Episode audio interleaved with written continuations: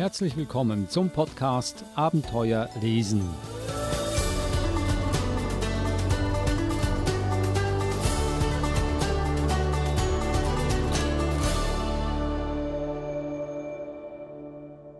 Der Podcast Abenteuer lesen, ein Podcast über gute und lehrreiche Kinderbücher mit der Verhaltenstherapeutin Eva Mura.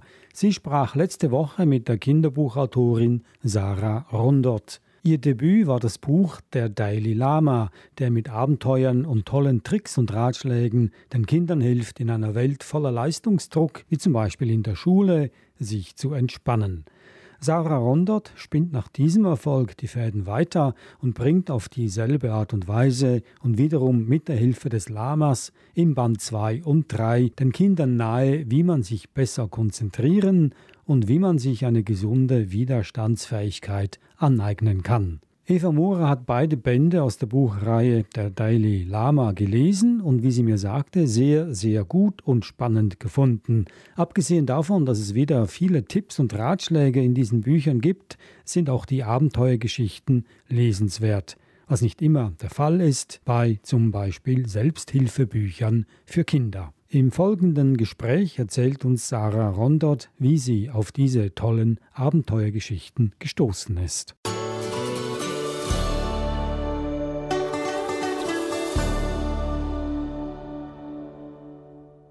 Also jetzt haben wir schon verraten, dass auch Band 2 und Band 3 mit dem Dalai Lama zu tun haben. Aber im Band 2 am Anfang ist er eigentlich verschwunden. Was ist denn da passiert? Genau, der, der Dalai Lama ist nach Peru geflogen, um dort seine Verwandten zu besuchen. Und Sam hat eigentlich immer über Postkarten mit ihm Kontakt gehalten und hat auch über den Dalai Lama den Kontakt von einem peruanischen Mädchen bekommen, von der Tamir und hat eigentlich eingefädelt, dass Sam dieses Mädchen in Peru besuchen kann. Aber dann hat Sam mehrere Monate nichts vom Dalai Lama gehört und will eigentlich unbedingt rausfinden, wo er sich in Peru aufhält.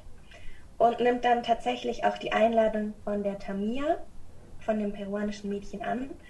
Und nach langem Überreden von seiner Mama darf er dann in der Begleitung von der deutschen Tante von der Tamia, dass Sam halt nicht alleine fliegen muss, darf Sam dann nach Peru fliegen. Und ja, sein, sein erstes Ziel ist eigentlich, den Dalai Lama wiederzusehen. Es kommen in der Abenteuergeschichte ja ganz viele historische Geschichten oder Tatsachen vor, aber auch ganz viel Landschaftsbeschreibung oder kulturelle Beschreibungen. Wie hast du da recherchiert? Warst du selbst in Peru oder wie bist du auf diese, diese Geschichte, auf diese quasi Hintergrundszene mit Peru gekommen? Dieses zweite Buch in Peru zu schreiben, das hat mir wirklich unglaublich viel Spaß gemacht, weil ich ein Riesenfan von Südamerika bin und ich war äh, nach dem Abi in Chile und auch in Teilen von Argentinien, aber noch nicht in Peru und hatte aber ganz viel über Peru gehört und auch ähm, über diese Inka-Kultur und fand es total faszinierend. Dann hatte ich schon lange vor, mit meinem Freund nach Peru zu reisen. Aber vom Zeitplan war es dann so, dass äh, das Buch vorher fertig werden musste. Das heißt, es quasi die Recherche war Recherche fürs Buch, aber gleichzeitig irgendwie auch Reisevorbereitung für mich. Und dann habe ich mich halt wirklich, ich habe alle möglichen Bücher bestellt über, also teilweise halt so, so Sachbücher über die Kultur der Inka, aber auch irgendwie so ich habe ein Buch gelesen von einem, der den Inka-Pfad gewandert ist, also heutzutage und also einfach irgendwie unglaublich viel gelesen und YouTube-Videos geschaut und äh, Dokumentation. Das macht mir auch wirklich, weil ich mich für Geschichte interessiere, immer richtig viel Spaß, so mich da richtig so rein zu vertiefen. Bei mir ist es irgendwie auch so, dass ich so rum auf die Ideen komme. Also ich habe erst recherchiert und dass ich so das Gefühl hatte, ich bin so in dieser Welt der Inka eingetaucht und dann hatte ich die Ideen für die Geschichte und für das Abenteuer und nicht umgekehrt, dass ich geguckt habe, wie passt die Geschichte jetzt in diese Welt, sondern es ist quasi daraus entstanden. Dann bin ich nach Peru gereist, also das, ja, das würde jetzt ein größeres Fass aufmachen, weil dann Corona angefangen hat und ich ein bisschen da stecken geblieben bin. Aber äh, was ich von Peru gesehen habe, fand ich toll und ich will unbedingt die ganzen Orte in der Geschichte nochmal ausführlich erkunden. Das klingt nach einer wirklich äh, aufregenden Geschichte, die du selbst erlebt hast. Sam und Tamir erleben ja auch eine spannende Geschichte, weil sie treffen einen Dalai Lama. Aber der hat sich ein bisschen verändert, weil er ist gar nicht mehr so entspannt wie im ersten Buch. Aber sie begeben sich dann gemeinsam auf eine abenteuerliche Reise eben auf dem Inka-Pfad, weil ein ganz bestimmter, spezieller, besonderer Stein verschwunden ist und sie quasi eine Schatzkarte in die Hände bekommen und diesen Rätseln und äh, quasi wie einer Schatzsuche nachgehen und auf diesem Weg ganz, ganz viel lernen und ja, kleine Abenteuer bestehen müssen. Und das Thema des Buches ist ja Konzentration. Und am Anfang kommen ja da Dinge vor, die uns allen sehr bekannt vorkommen oder wir uns wahrscheinlich auch selbst dabei ertappen. Sam geht auf eine Stadterkundungstour sozusagen mit Tamir und der Tamir wird schon ganz grantig und ganz zornig, weil der gute Sam immer nur auf sein Handy starrt und versucht, irgendwelche Selfies zu machen, aber eigentlich überhaupt nicht zuhört, was sie ihm erzählt über ihre eigene Stadt. Genau, sie ist dann ja irgendwann total genervt, weil sie erzählt dann auch Sachen über die Inka und zeigt ihm irgendwelches Essen und so, aber Sam macht die ganze Zeit Fotos und äh, schickt es an seine Mama und an seine beste Freundin von zu Hause bis Tamia irgendwann sagt, ja, willst du mir zuhören oder willst du weiter hier nur auf dein Handy starren? Das führt dann eigentlich im Endeffekt dazu, dass Sam sich ein bisschen mehr damit beschäftigt, dass es vielleicht wichtiger ist, so im Moment zu sein und sich die Sachen ein bisschen genauer anzugucken. Und die Fotos haben dann am Ende doch noch einen Nutzen, weil Sam und Tamir die sich dann ganz genau angucken und nicht einfach nur verschicken und weg, sondern schauen, ah, guck mal, das Detail ist mir davor gar nicht aufgefallen, dass, dass der Straßenstand da hinten Empanadas verkauft hat. Das ist mir erst auf dem Foto aufgefallen. Und da bringt ihm eigentlich Tamia ein bisschen was bei, weil die das irgendwie ähm, aus ihrer Familie einfach so kennt, dass man, wenn man sich unterhält, im Gespräch ist und nicht am Handy. Und ähm, das bringt Sam dann auch ein bisschen zum Nachdenken. Es sind ja wieder die Übungen quasi in die Geschichte hinein verwoben. Da geht es auch ganz, ganz viel um zum Beispiel, warum ist Schlaf wichtig, um sich konzentrieren zu können oder auch, ähm, was kann man tun, wenn man Fehler macht, dass das ja auch dazu gehört zum Lernen und jetzt nicht etwas ist, was man ähm, völlig vermeiden kann oder sollte. Aber da geht es dann auch um Motivation. Und da ist für mich eine Frage aufgetaucht, weil ich immer das Gefühl habe, Motivation ist schön, wenn wir sie haben, aber was uns eigentlich dann zum Ziel führt, ist die Disziplin, das auch durchzuziehen, weil Motivation alleine führt uns noch nicht zum Ziel. Da ist noch viel Arbeit dahinter. Wie siehst du das? Ja, ich glaube, Motivation ist wahrscheinlich der erste Schritt, es überhaupt anzufangen. Aber ja, wahrscheinlich ist wirklich die Kunst, auch dann dran zu bleiben, wenn man eigentlich überhaupt keine Lust mehr hat. Also auch äh, Sam, Tamir und der Daily Lama kommen eigentlich immer wieder auch an so Frustrationsgrenzen. Und die Rätsel sind ja auch nicht immer so einfach, die sie lösen müssen. Sie müssen dann zum Beispiel in irgendwelchen Inka-Teppichen Muster erkennen und daraus herausfinden, was, was der, nächste, der nächste Stopp ist. Und ähm, eben manchmal werden sie dann auch irgendwie in die Irre geleitet. Ja, ich glaube, ich würde dir recht geben, dass man da dann einfach dranbleiben muss. Und dann kommt die Motivation, glaube ich, auch zurück, wenn sie zwischendrin verloren gegangen ist da ge gebe ich dir vollkommen recht. Ich denke mal, Motivation ohne Disziplin ähm, ja, führt zu einem Motivationsverlust, ist meine Erfahrung. Aber wenn man die Disziplin aufbringt, dann kommt die Motivation wieder zurück, sozusagen. Du hast uns beim letzten Mal auch ein bisschen erzählt oder angedeutet, dass du jetzt auch Live-Lesungen machst in Schulen. Wie reagieren denn die Kinder, wenn du ihnen aus dem Delhi Lama vorliest?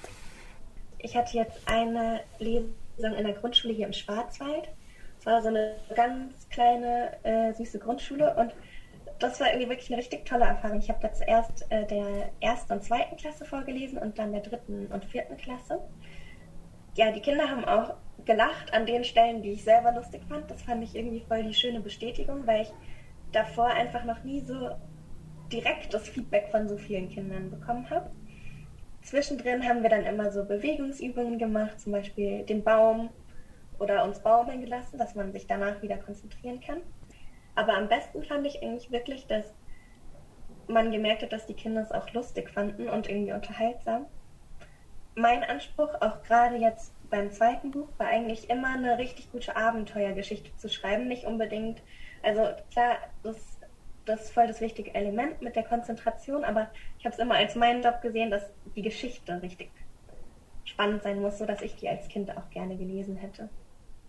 Jetzt macht der Dalai Lama und Sam natürlich nicht Halt in Peru, sondern es gibt ja noch einen dritten Band, der mhm. sich um Resilienz, also Widerstandsfähigkeit dreht. War das von Anfang an so geplant, dass es äh, drei Bände gibt oder hat sich das einfach so entwickelt und äh, wie bist du auf die, die Orte des dritten Buches gekommen? Weil da gibt es auch eine Überraschung. Dass es drei Bände gibt, hat sich einfach auch ein bisschen so ergeben. Auch weil wir fanden, dass, dass die Themen irgendwie ganz gut zueinander passen, so Entspannung, Konzentration und Resilienz. Und der dritte Band ist aber auch ähm, während der Corona-Pandemie also erschienen und entstanden auch. Und dann fanden wir irgendwie Resilienz auch umso passender, weil also wir mussten ja irgendwie alle oder müssen stark durch die Krise kommen. Deswegen wollte ich in dem Band auch nicht, dass die so weit wegreisen, weil in der Zeit konnte ja eigentlich niemand irgendwie auf andere Kontinente oder so. Gut, in der Geschichte hat Sam das Glück, dass sie zumindest auf Klassenfahrt oder beziehungsweise auf Theaterfreizeit fahren können. Und ähm, das spielt ja im, im hohen Norden von Deutschland. Und da bin ich eigentlich ziemlich zufällig drauf gestoßen, weil ich ähm, mir vor einer längeren Zugfahrt ein Heft gekauft habe von Geo Epoche über die Wikinger. Das dann so spannend fand und eben über diese ganz alte Wikingerstadt, über Haitabu, wo dann die Geschichte auch im Endeffekt spielt, äh, gelesen habe und dachte, ja, das darüber, das wusste ich irgendwie vorher nicht dass diese, dass die älteste Stadt oder die, die größte älteste Stadt der Wikinger einfach äh, ganz oben in Deutschland war. Und dachte, ja, das ist eigentlich ein gutes Setting, eben auch wieder für eine Abenteuergeschichte. Und diesen dritten Band geht es eben um Widerstandsfähigkeit und Resilienz. Da gibt es eine Passage, da geht es darum, um Geschirrspüler ausräumen. Ähm, sollen die Kinder dann quasi jedes Mal, wenn sie Geschirrspüler ausräumen, sich vorstellen, wie schlimm das ist und wie furchtbar, was auch aufschreiben, dass das das Allerschlimmste ist. Und da wollte ich fragen, wie seid ihr auf diese Übung gekommen? Gibt es da Erfahrungen mit anderen Kindern, wie diese Übung wirkt?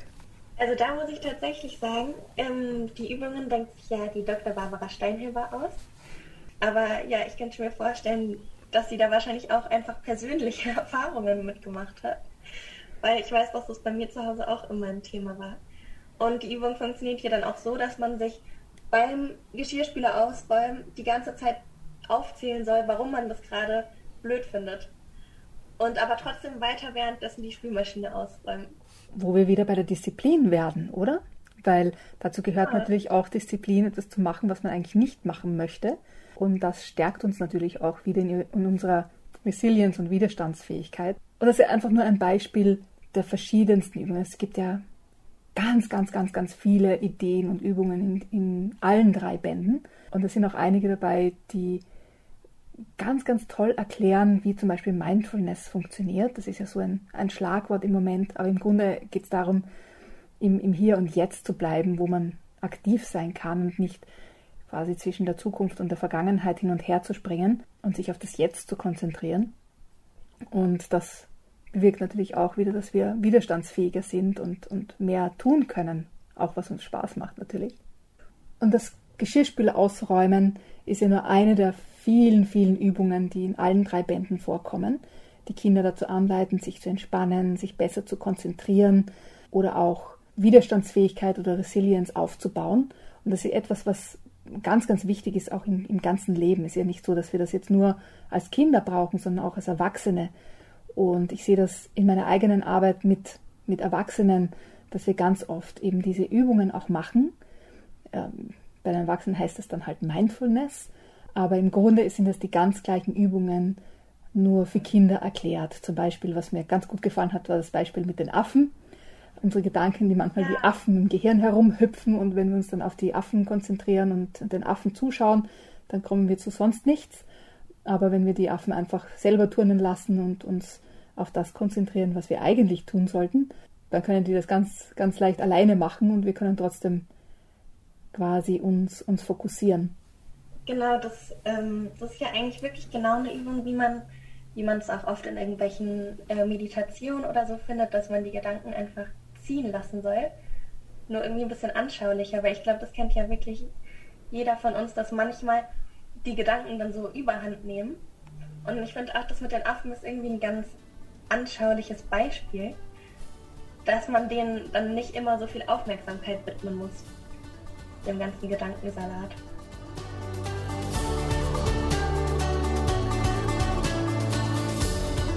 Die deutsche Kinderbuchautorin Sarah Rondert im Gespräch mit Eva Mura im Podcast Abenteuer lesen. Band 2, wie Sam den Spuren der Inka folgte, und Band 3, wie Sam sich auf die Bühne traute, stammen beide aus der Serie Der Daily Lama und sind erschienen im Verlag Med Hoch 2.